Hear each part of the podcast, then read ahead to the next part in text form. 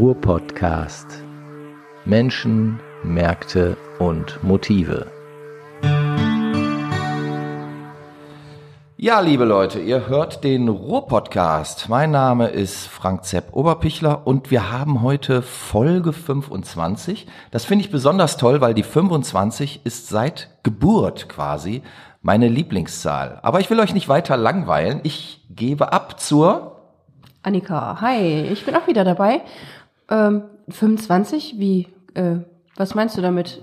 25, das ist die Zahl, die fängt mit zwei an und dann hört die mit fünf auf. Ja, aber warum ist die besonders für dich? Die Zahl 25 ist für mich besonders, weil ich am 25.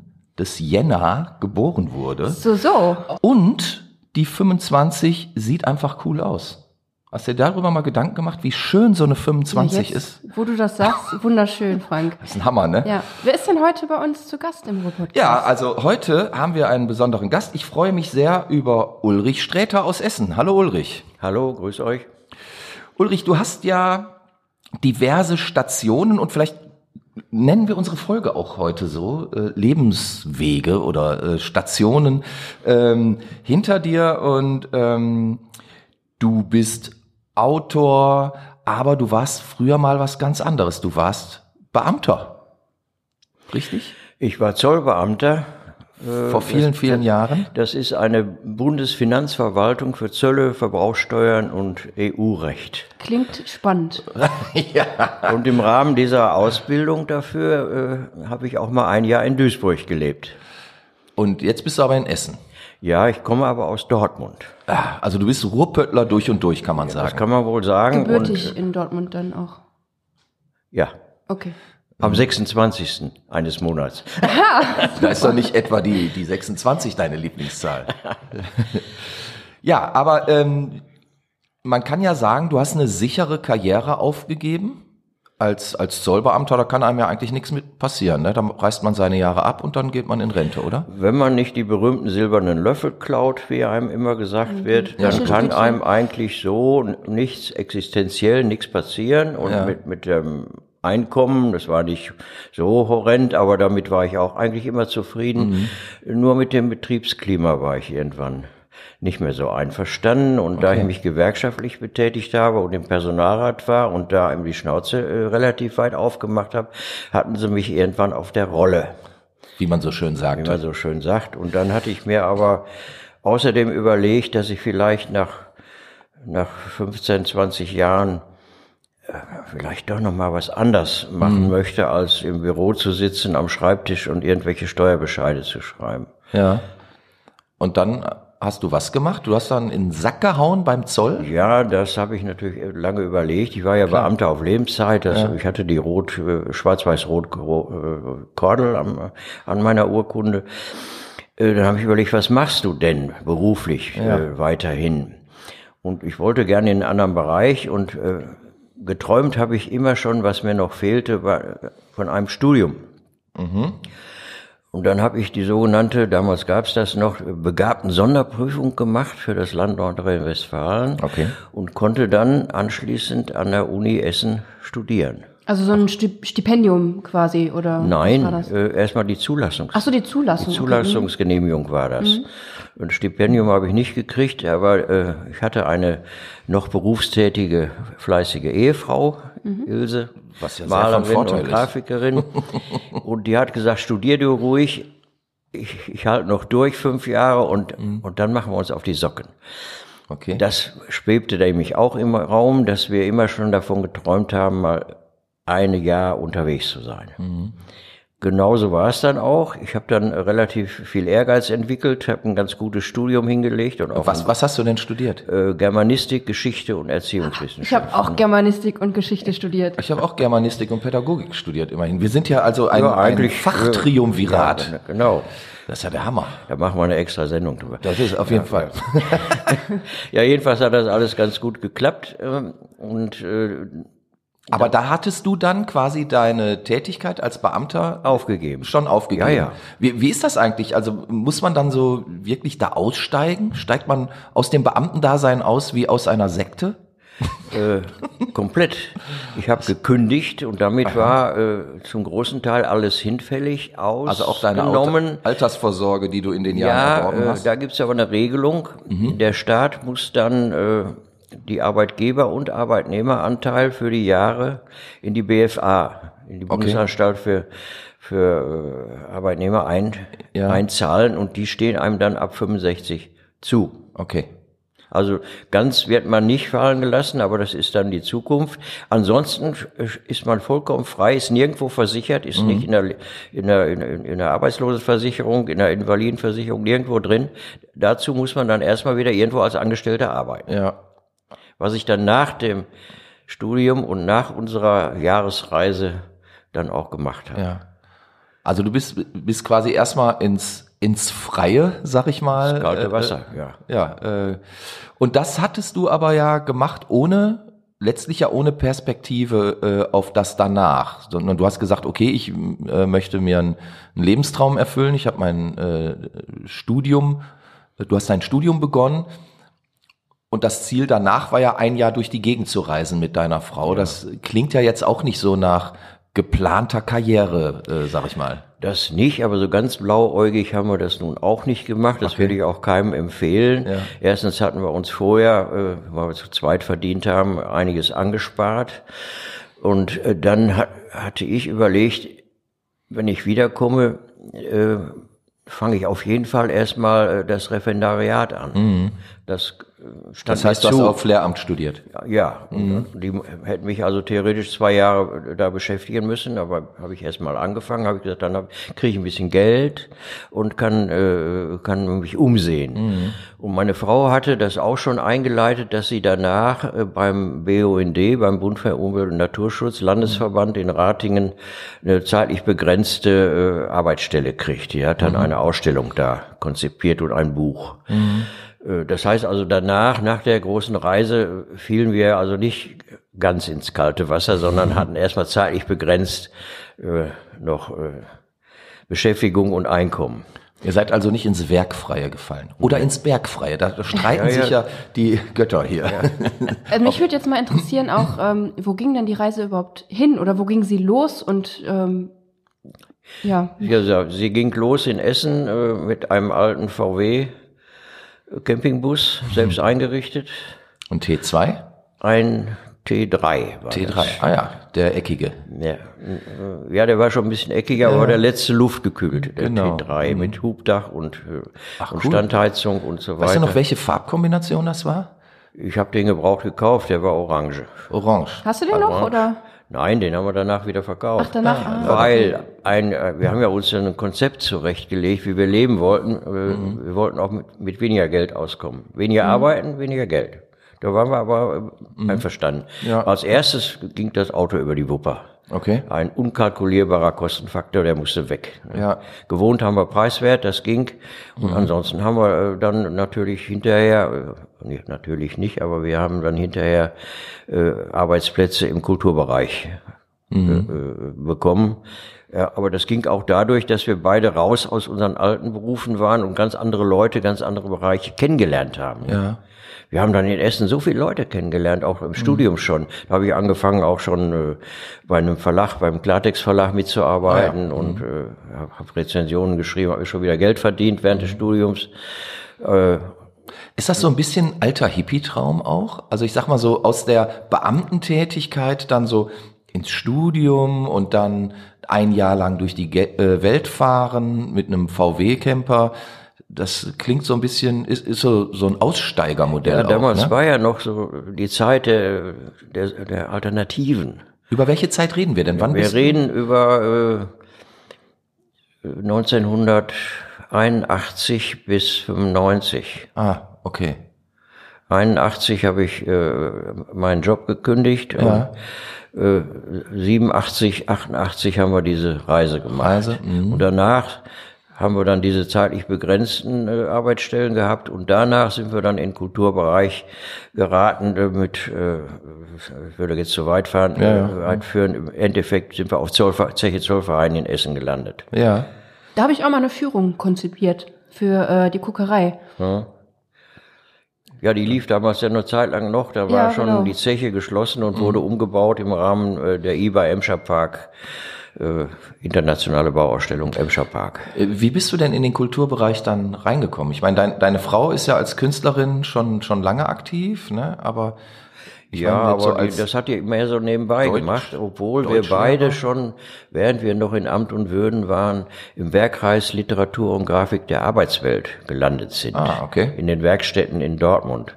Und da haben wir so die ersten Weihen gekriegt. Und ich betrachte also die Mitgliedschaft in der äh, Werkstatt Dortmund im Werkkreis Literatur der Arbeitswelt also aus meiner Lehrzeit Okay. als Autor. Da habe ich also eine Menge von den Kollegen und Kolleginnen gelernt. Und der Werkkreis hat jetzt 50-jähriges. okay. Und das Fritz-Hüser-Institut in Dortmund äh, macht da einiges. Ähm, das heißt, ähm, Werkkreis Arbeiterliteratur, habt ihr da ähm, Schreibseminare besucht oder ging es auch letztlich darum, sich inhaltlich mit den Werken von ähm, Arbeiterautoren äh, Autoren und Autorinnen auseinanderzusetzen? Also ich habe hab da jetzt keine konkrete Vorstellung, was der Nee, aber es war schon alles richtig. Alles zusammen kam vor. Äh, was stattfand, waren alle 14 Tage äh, ein Treffen in Dortmund, in der Volkshochschule, das als Kurs auch lief, konnte also jeder andere auch mitmachen. Einer von uns äh, hat dann den Kurs geleitet. Und wir haben uns da getroffen und je, jeweils 20, äh, zwei Stunden immer hart an den, an den Te- Texten gearbeitet. An euren eigenen oder An den eigenen. Ah, okay. Also wenn jemand was hatte, dann hat er das vorgestellt und die anderen haben sich da drauf gestürzt wie die Hu- Hunde auf den Hasen. ja, das war hart. Da musste ich, das musste ich schwer lernen, damit umzugehen. Äh, Ich hatte mal ein schönes Gedicht, fand, meinte ich. Und es ist entstanden aus einer ganz schönen Zeile und dann habe ich das da drum gebaut. Und das erste, was sie mir gestrichen haben, war diese Zeile. Die müsste ja weg, das wäre ja Kitsch. Und, und dann ging das los. Aber die haben konstruktiv mit, mit einem gearbeitet. Und das letzte Wort hatte man selbst natürlich. Man konnte immer sagen, nee, ihr, alles Quatsch, was ihr sagt, der Text bleibt so. Aber man konnte diese Kritik auch aufnehmen und da hatten sich in der Werkstatt so Spezialisten ausgebildet. Die ein, einen waren so mehr für, für Inhaltliches zuständig, die anderen für Grammatik, der dritte für Stil. Und, äh, und meine erste Geschichte, die ich, die ich dann auch veröffentlichen konnte, da war ich ja ganz stolz. Das verändert ja die Welt, die eigene. Das ist, das ist ja mal eh klar. Ja. und da hat also ein, ein Kollege aus Bochum, der Rainer Kampmann, der ist immer noch da und schreibt auch noch, äh, der hat ja mit mir zwei, drei Tage dran gesessen. Satz für Satz. Okay. Ist das denn förderlich jetzt für, für einen, der Autor werden will? Ich frage das ganz, ganz bewusst, also äh, nicht, weil ich äh, irgendwas nicht verstanden habe oder so. Ist das wirklich förderlich für einen, der ähm, einen Text kreiert hat, ähm, sich von mehreren anderen äh, da an der Stelle äh, kritisieren zu lassen, vielleicht auch mitnehmen zu lassen, ähm, äh, um den, den Text möglicherweise zu verändern. Aber ist das für einen selber förderlich? Also lernt man da etwas, was sinnvoll ist, oder lernt man da nur etwas, was dann anderen Gesetzen gehorcht? Will, will sagen, wenn ich etwas Eigenständiges kreiere, beispielsweise Lyrik, wovon ich erstmal ausgehe, dass das kein anderer auf dieser Welt versteht, was ich da ausdrücken will. Und wenn, wenn dann irgendwelche ähm, Kritiker kommen, die ja momentan überall kommen, bei jedem Facebook-Post hat man ja irgendwelche Kritiker, aber ähm, würde ich mich dem aussetzen wollen, ähm, wäre die Frage dahinter. Also dass, dass die anderen dann so darauf einhacken können und, und es ja nur verändern wollen, ähm, um es äh, so zu verändern, wie, sie- wie sie es äh, sehen. Ja, das, Das- ist so das zwiespältig. Also ich habe Biografien von, von berühmten Autoren auch gelesen.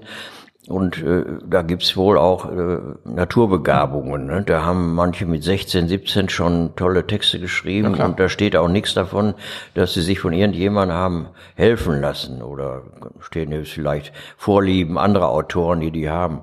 Also ich habe das gebraucht, muss ich Okay. sagen. Also bei mir war das wichtig, für mich ist das wichtig, habe ich im Nachhinein auch erkannt, äh, dass ich Unterstützung bekam. Es war ja nicht so, dass sie mir meinen Text kaputt machen wollten. Die wollten den nur verbessern.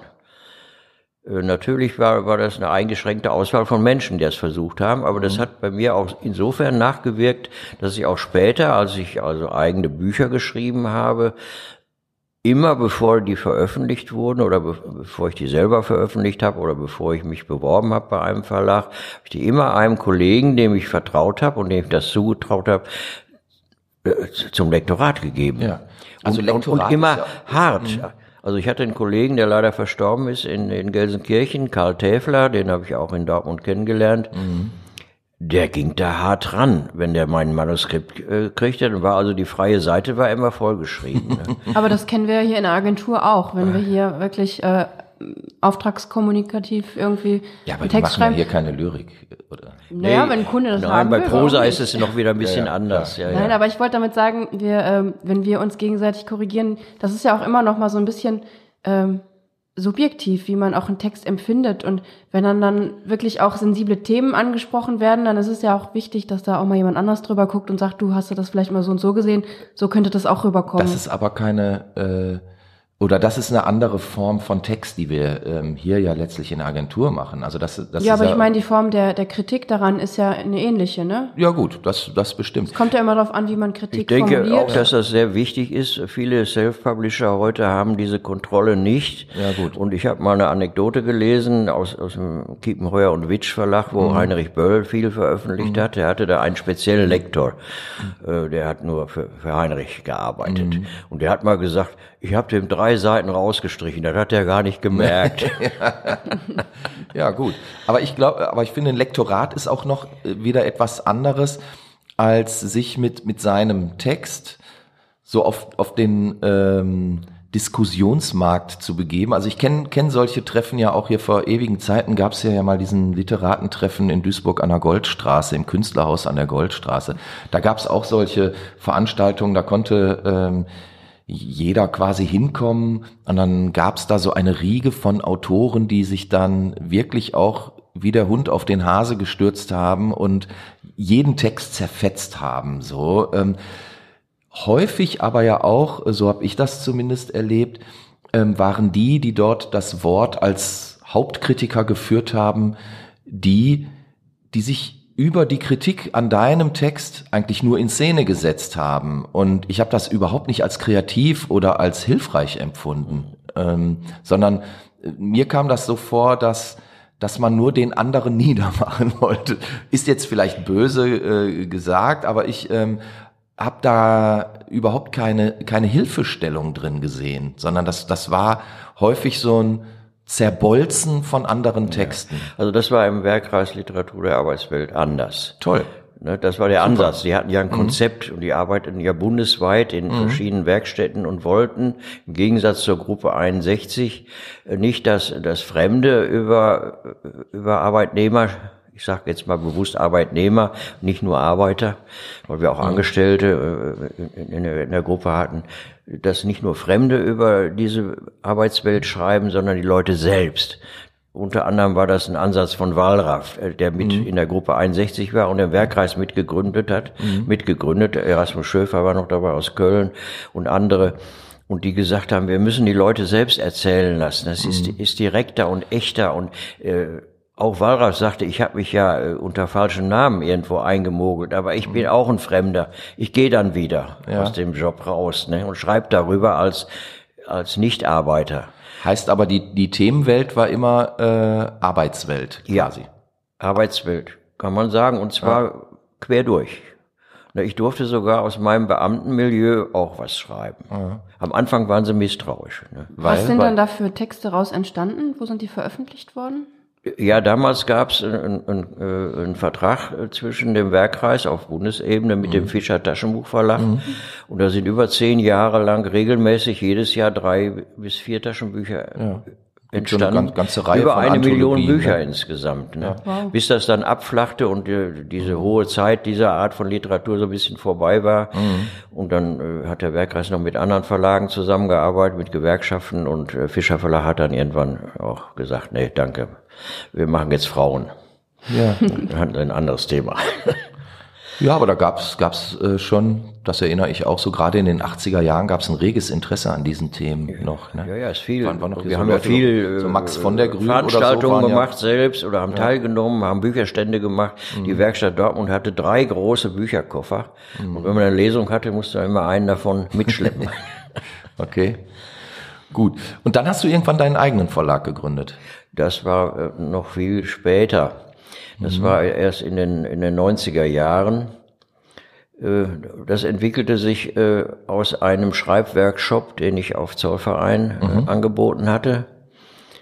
Es war so ein, Kurs, der lief drei Monate, jeden Donnerstag zwei Stunden. Und da konnte jeder dran teilnehmen? Ja, da meldeten sich die Leute an, mussten auch was bezahlen. Ja. Also wie, wie bei der VHS Ja, ja, so ähnlich, oder sowas. Mhm. Und äh, ich habe ja da im Rahmen der AK Kulturwerkstatt auf Zollverein gearbeitet. Das ist eine kleine Kulturinstitution, die unter anderem eben auch Kurse und Workshops äh, anbietet, äh, überwiegend aber im, im bildnerischen Bereich.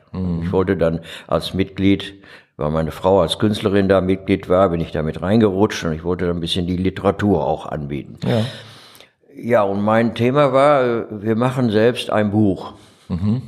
Gut, dann haben wir wunderbar angefangen. Die Leute haben eigene Texte äh, besorgt, haben Fremdtexte besorgt, äh, haben gesammelt und, äh, und dann war irgendwann schon der, der Kurs offiziell zu Ende und wir hatten aber noch kein Buch.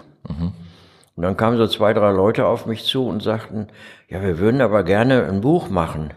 Äh, Ja, ich sage, Kurs ist aber zu Ende und im Moment wollte ich da auch nichts Neues anbieten in der Richtung. Ja, können wir denn weitermachen? Freiwillig. Ja, ich sag, gerne, ne? Ja, und dann haben wir mit, mit ein paar Leuten, die anderen waren auch zufrieden mit dem bis dahin und ich hatte, auch- wir hatten auch angeboten und hatte auch noch äh, Experten eingeladen, die referiert haben, wie man, wie so ein Buch entsteht, wie es dann gesetzt werden muss und dann muss man einen Verlag haben und äh, dann Buchhandlung, einen Buchhandel ran und das war dann das Stichwort hinterher, als wir weitergemacht haben und hatte auch jemand dann die Texte gesetzt. Thema war damals schon Umwelt im weitesten Sinne. Der, der Titel des Buches stammte von mir, war unmöglich, aber war eine Anlehnung an Simplicius Simplicissimus. Äh, wie wir am besten in Öl baden und uns dabei wohlfühlen. Okay. Da steckt aber schon die Kritik drin. Ja. Und äh, Leute durften Texte aller Art machen, also vom Gedicht bis zum Krimi, alles war drin. Und Leute aus dem ganzen Ruhrgebiet. Und ein paar Auswärtige haben wir auch noch äh, rangekriegt. Ja, und dann äh, hatten wir das gesetzt und dann äh, konnten wir das drucken lassen. Und dann sagte einer, ja, aber wenn wir das richtig machen, von Anfang bis Ende, wie ich immer gesagt habe, von Anfang bis Ende, dann müssen wir doch auch in den Buchhandel. Dann wollen wir das doch auch verkaufen. Ja, und dann sagte ein, ein weiterer, dann brauchen wir aber diese Nummer da, diese ISBN, die jedes Buch hat, ne, die internationale Buchnummer. Ja, ich sag, ist richtig. Da habe ich mich wieder sachkundig gemacht und dann hieß es, ja, die kriegt aber nur ein Verlag. Und wir wollten jetzt nicht mit den Sachen äh, hausieren gehen an, bei anderen Verlagen. Und äh, dann bin ich mit einem Kollegen von der AK Kulturwerkstatt zusammen zum Gewerbeamt gegangen in Essen. Und dann haben wir einen Verlag gegründet und beantragt. 15 Mark kostet es, Gebühren. 15 D-Mark. Ja Dann waren wir eine. Wie hieß eine der Verlag? GBR, eine Gesellschaft bürgerlichen Rechts. Wie hieß der Verlag? AK Verlag, weil das in der AK Kulturwerkstatt entstanden ist, haben wir den AK Verlag genannt. Mit einer Privatadresse, hatte nichts mit dem Verein zu tun. Aus rechtlichen Gründen haben wir das dann auch unter einer anderen Adresse, unter meiner Adresse laufen lassen. Es war dann ein, ein Wirtschaftsbetrieb. Und dann ist das erste Buch gedruckt worden im AK Verlag. Und hat es sich verkauft? Ja, wir hatten eine knapp tausende Auflage oder Okay. tausende Auflage. Wir haben eine große Veranstaltung gemacht in der Zeche Karl in Essen mit Tombola und, und zwei Bands und äh, da sind schon die ersten gut weggegangen. Ja, und dann haben wir uns als Herausgeber natürlich dann so ein bisschen erstmal dran gewöhnen müssen, wie das ist, wenn man mit seinem Bücherköfferchen Buchhandlungen abklappert. Ne? Also in Essen und auch im ganzen Ruhrgebiet. Die erste Zeit, auch später mit weiteren Büchern, bin ich also zwischen Düsseldorf und Dortmund gereist, öfter. Habe überall äh, das vorgestellt. äh, hab, bin freundlich aufgenommen worden, bin aber auch schon mal rausgeflogen, hochkantig. Was wollen Sie denn hier? Sie stören. Mhm. Und äh, habe dann häufig äh, in Kommission Bücher hinterlassen müssen, ja. ne? weil die Buchhändler sich natürlich das Risiko nicht anbieten. Manche haben gekauft, das war gut, ja, da war ich mal zehn mhm. Bücher los, war wunderbar, musste mhm. natürlich Rabatte geben und so weiter. Aber unterm Strich, äh, Hand aufs Herz, ich sag mal, von tausend Büchern kann ja kein Mensch leben. Nee, also das, ja auch nicht. Das war ja alles noch nebenbei. Reines, reines Hobbygeschäft quasi. Nur der Verlag äh, wurde dann größer etwas, nachdem äh, wir eigentlich danach das wieder aufgeben wollten. Ja, wir wollten so. ja nur für dieses Buch. Ja. Aber dann kam das, das Jahr 1996, glaube ich, war das. Da war Irland Gastnation bei der Frankfurter Buchmesse. Mhm. Und ich hatte gerade ein Irland-Manuskript fertig und hatte das angeboten bei verschiedenen Verlagen, bundesweit, mhm. bei großen und kleinen Verlagen. Und bin dann bei zwei Verlagen sogar bis in die Redaktionskonferenz geraten, was ja ein unheimlicher weiter Schritt ist. Mhm. Und äh, bin aber dann trotzdem nicht angenommen worden. Und dann lief mir dieses Jahr weg, weil ich dachte, wenn man in dem Jahr ein Irlandbuch rausbringt, dann ist das günstig. Hm, klar. War es auch. Und dann wollte ich eigentlich den Verlag aufgeben und der andere Kollege wollte auch nicht mehr mitmachen, wegen Finanzamt und all so ein Kram. Mhm. Und dann fuhr ich an einem sehr schönen sonnigen Tag mit relativ guter Laune zum Gewerbeamt. Und in der Straßenbahn habe ich mir überlegt, ich melde nicht ab, ich melde nur um. Mhm. Auf meinen Namen. Ja. Und dann habe ich mein Irlandbuch als zweites Buch in dem Verlag gemacht.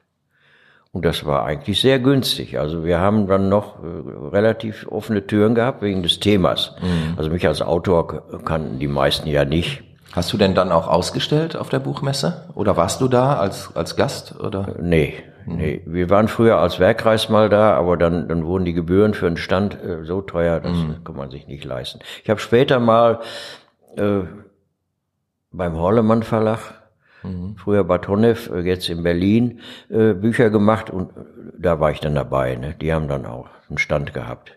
Aber selbst haben wir das nicht gemacht. Aber in dem Jahr war das eigentlich äh, umsatzmäßig sehr günstig. Thema Irland war einfach in. Mhm. Und das schönste Erlebnis, was ich hatte, in einer Essener Buchhandlung im Schaufenster standen drei Bücher über Irland in der Mitte das irische Tagebuch von Heinrich Böll, mhm. rechts das Buch Mein Irland von Ralph Giordano okay. und links stand Mainz. Oh. Wie sofort nach Hause Fotoapparat gut. Illustrer Gesellschaft. Sehr ja, gut. Toll. Gut, aber den Verlag hast du jetzt nicht mehr, glaube ich. Ne? Nein, wir haben dann insgesamt in 25 Jahren 45 Projekte gemacht, Bücher mhm. und andere Projekte. Ja. Äh, wir haben auch eine Zeit lang sehr eng mit der französischen Bibliothek in, in, in Essen zusammengearbeitet, mhm. die da alle zwei Jahre eine Broschüre machten mit, äh, mit Texten von Übersetzungen von Texten französischer Autoren. Mhm äh, die durch Schüler AGs übersetzt wurden, mit, mit einem Sieger bundesweit. Und da war immer eine große Sache, wenn, wenn das wieder so weit war, dass die Siegerklasse dann eingeladen wurde nach Essen. Und wir haben als Verlag immer die Broschüre gemacht, ja. zweisprachig. Mhm. Das war gar nicht so einfach mit Französisch. Die haben ja eine Menge Akzente mehr als wir. Ne? Ja, und dann äh, kam irgendwann eine Zeit, äh, ich habe dann eigene Sachen auch weitergemacht, aber auch äh, Fremdautoren mhm. verlegt, also junge, junge Leute versucht zu fördern und auch Kataloge, Kunstkataloge dann äh, für die AKA und andere Leute gemacht, mhm. die unbedingt gerne mal äh, in Buchhandel wollten damit und dann auch diese ISB-Nummer brauchten, mhm. die man sich inzwischen heute kaufen kann, einzeln. Kostet 80 Euro, glaube ich. Mhm. Also jeder, der, der Ambitionen hat, der muss keinen Verlag mehr gründen. Äh, Würdest du denn grundsätzlich äh, die, die Idee des Verlages heute noch, noch mal verfolgen? Also wenn, wenn jetzt jemand auf dich zukommt, irgendwie ein junger Mensch, weiß ich nicht, 20, hat seine ersten Texte äh, geschrieben, sagt, die würde ich jetzt gerne veröffentlichen. Muss man heute noch einen Buchverlag haben oder kann man das, also es gibt ja diese Self-Publisher, gibt's ja auch irgendwie an jeder Ecke.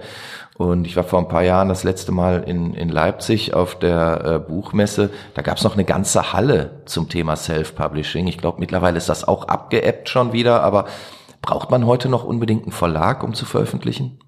Braucht man nicht mehr unbedingt. Mhm. Nur das Problem ist der Vertrieb. Ja. Äh, Normalerweise ist ja so, dass man als Autor, äh, wenn es klappt, äh, sich bei irgendeinem Verlag vorstellt und der sagt, ja, tolles Manuskript, das mhm. machen wir. Da, dann kriege ich Honorar im günstigsten Fall, mhm. äh, wie zum Beispiel bei Boschmann und Henselowski. Henselowski-Boschmann. Henselowski-Boschmann, ja, in Bottrop, da kriegt man Honorar. Mhm. Bei manchen anderen auch. Und dann hat man den Vertrieb nicht mehr selbst im, äh, am Hals, sondern der mhm. Verlag macht das ja. Bei Selbstpublishern ist das so, dass die sich um den Vertrieb kümmern müssen mhm. und die haben meist gar nicht die die Möglichkeiten und, und, und, fehlt's ja auch und die Kontakte und so weiter. Ne? Mhm. Als Verlag habe ich natürlich schon eher Kontaktmöglichkeiten. Mhm. Ist die Frage, inwieweit ich Risiken eingehe und mich überall darauf einlasse und erstmal muss ich man ja ein Buch produzieren. Mhm. Äh, das muss ich drucken lassen als Verlag. Je nachdem, Taschenbuch kostet drei bis 5.000 Euro. Mhm. Und dann hab, muss ich Honorar zahlen. Dann habe ich sonstige Kosten. Und dann muss ich äh, auch noch äh, äh, Rabatte abdrücken. Dann muss ich mich bei den Großhändlern, bei den Barsortimentern einklinken, mhm. Verträge abschließen. Libri in Hamburg nimmt 50 Prozent Rabatt. Mhm. Das muss ich kalkulieren. Mhm. Wenn ich einen Buchpreis fertig mache. Und dann bin ich plötzlich bei der Kalkulation, da müsste ein Taschenbuch bei mir 48 Euro kosten. Das geht nicht. Nein. Was mache ich als Kleinverleger? Ich beute mich selbst aus. Ist also, also kein gesundes äh, Geschäftsmodell so gesehen. Ja, wenn man das machen will, es gibt immer noch wieder äh, Leute, die einen Verlag neu gründen, einen mhm. Kleinverlag und äh, das irgendwie hinkriegen mit eigener Arbeit oder mit mit Kollegen zusammen, vielleicht auch nicht ganz als äh, Existenzgrundlage. Mhm. Wäre immer schon gut, wenn wenn man noch die andere Hälfte irgendwas anderes äh, hat zum Geld verdienen oder wie die viele Autoren sowieso einen Ehepartner haben, Autorin mhm. oder umgekehrt, äh, die, die, die Brötchen verdient. Und ja. der andere kann dann ab und zu mal was kriegen. Ne? Okay. Also ich schwärme inzwischen auch vom bedingungslosen Grundeinkommen, weil dann könnte ich anschließend machen, was ich wollte. Ja. okay. Aber nochmal zu deiner Frage ja. zurück. Also äh, nach 25 Jahren äh, gab es zwei Gründe für mich aufzuhören. Mhm. Die Bedingungen waren äh, wesentlich schlechter geworden für Kleinverlage, mhm. geben ja auch immer noch welche aus. Ja. Jetzt hat ja einer, ich weiß jetzt nicht, ob das der Unrast Verlag ist. Unsichtbar, oder? Unsichtbar. Unsichtbar. Der hat ja da im, im Börsenblatt das mal ganz, ganz gut erklärt, warum ja. er aufhört. Andreas Köklowitz, sehr schlauer ja, Mann. Mhm. Äh, also das kann ich voll nachvollziehen. Mhm. Äh, ich habe dann auch, als ich aufhörte, endlich in der überregionalen Presse hier im Ruhrgebiet einen großen Artikel gekriegt. Vorher nicht. Man Aber als ich aufhörte, aufhören, ja. ja. genau. Und dann äh, natürlich war dann das Thema, warum hört ein Verlag überhaupt auf? Wie ist die Situation? Mhm. Das, das wurde dann mal ausgebreitet. Der zweite Grund war für mich allerdings auch ganz banal Altersgründe. Ja, okay. Und finanzielle. Ich war nicht mehr bereit, äh, die Arbeit zu machen und mhm. ich war auch nicht mehr bereit, das Risiko einzugehen. Ja. Selbst okay. für, für meine eigenen Bücher. Nicht. Ja, ja, okay. Ähm, wir sind mit der Zeit echt schon wieder am End quasi. Äh, was mich aber trotzdem noch interessiert, ähm, nach dieser sehr sicheren Beschäftigung äh, als Beamter, das alles äh, äh, zu kappen, nochmal komplett neu anzufangen, zu studieren, dann ähm, so in die künstlerische äh, äh, Ecke, Richtung zu gehen, sich selbstständig zu machen, Verlag aufzumachen. Hat sich das alles gelohnt? Würdest du es heute wieder so machen, wenn du so vor der Überlegung ständest? Also vorher, bevor man so einen scharfen Einschnitt äh, in seiner Existenz äh, tut oder macht, äh, hat man ziemlich viel Bauchschmerzen. Und, und je, je sicherer, der, also das ist meine Erfahrung, je ja, sicherer der Arbeitsplatz ist, um, umso schwieriger wird es, ihn zu verlassen. Also ich kenne Kollegen und Bekannte, äh, einige wenige, die also auch äh, Veränderungen vorgenommen haben, die waren aber alle Angestellte. Die mhm. haben viel, viel eher gewechselt, auch mal die Firma gewechselt. Mhm. Ich konnte gar nicht die Firma wechseln. Ne? Mhm. Ich war ja sowas von festgebunden. Also das war schon ein schwerer Schnitt. Äh, Im Nachhinein nach der Entscheidung waren die Bauchschmerzen auch weg, mhm. weil da haben mich einfach auf das Neue eingestürzt und dann haben wir auch beide gesagt, meine Frau hat auch gesagt, ach, und wenn ich wieder in die Werbebranche muss, notfalls mache ich das. Ne? Mhm. Wollte sie aber nicht. Sie wollte auch gerne als Malerin und Grafikerin äh, frei arbeiten. Wir haben aber immer zusätzlich zu unseren rein künstlerischen Sachen auch noch ein bisschen anderweitig Geld verdient. Also ich mit meinen Kenntnissen als Finanzmensch. Mhm. Vor der Finanzverwaltung habe ich nämlich eine Ausbildung bei der Deutschen Bank gemacht in Dortmund. Auch noch. äh, habe dann eine Menge gelernt. Hinterher wusste ich aber auch, was sie uns alles nicht erzählt haben. Mhm. Vor allen Dingen über unseren obersten Chef, Hermann Josef Abs, der Obernazi.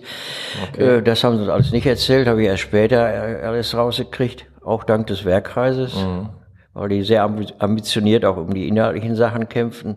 Ja, und meine Frau hat, hat dann öfter auch grafische Aufträge äh, ja. äh, äh, übernommen, macht sie heute noch ganz gerne. Okay, also, aber würdest du die Entscheidung heute noch mal treffen? Ja, ja, also es war ja. auf jeden Fall das Beste, was ich je hab, gemacht habe. Okay, das war ein Bombenschlusswort, oder? Ja, also ich wollte eigentlich auch gar nicht mehr reingrätschen, aber ich hatte dich ja auch anfangs gefragt, wo ihr überall hingereist wart und irgendwie ja, ja, ging die Reise dann, ja, ging das sprachlich so ein bisschen in eine andere okay, Richtung. Dann sag aber das kannst du ja vielleicht noch äh, uns gleich äh, unter sechs Augen erzählen, dann können wir noch ein bisschen was in Text reinschreiben. Genau, alles und dann, klar. Äh, ja, machen wir so. Dann war es das für heute. Ich bedanke mich ganz herrlich, äh, herrlich wollte ich schon sagen. Ja, herrlich bedanken wir uns ich natürlich auch. Herrlich und ehrlich und, und herzlich. herzlich. ja, danke dir, Ulrich. Bis dahin, danke, das war der Ruhr-Podcast. Herzlichen Dank und wir sagen Tschüss. Tschüss. Tschüss. Ruhr-Podcast.